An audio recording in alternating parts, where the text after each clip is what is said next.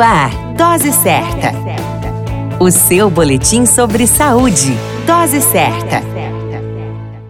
Olá, eu sou Júlio Cazé, médico de família e comunidade. Esse é o Dose Certa, seu boletim diário de notícias.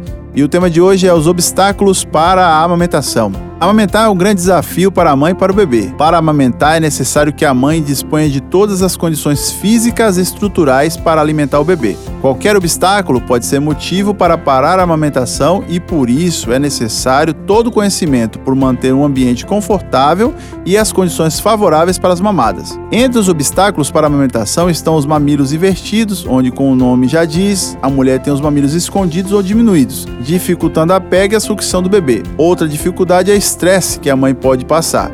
Discussões, barulho, preocupações fazem parte e fazem com que a produção do leite diminua e dá uma falsa impressão de que tem pouco leite a mãe que está amamentando.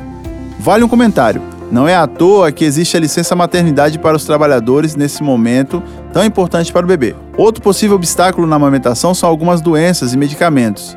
Existem poucos, mas realmente a mulher não pode amamentar.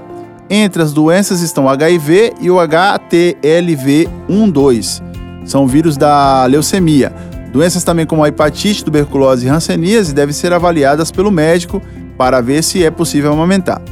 Se estiverem controladas, não impede a amamentação. Entre os medicamentos considerados contraindicados estão o tratamento para o câncer. E, mais uma vez, o médico deve ser consultado. Para as crianças, as que portarem galactosemia, uma doença rara, não devem ser amamentadas. Oferecer o peito e promover a amamentação é um ato de amor. Cuide do seu pequeno. A qualquer momento retornamos com mais informações. Esse é Dose Certa, seu boletim diário de notícias. E eu sou Júlio Cazé, médico de família e comunidade. Dose Certa, o seu boletim sobre saúde. Dose Certa.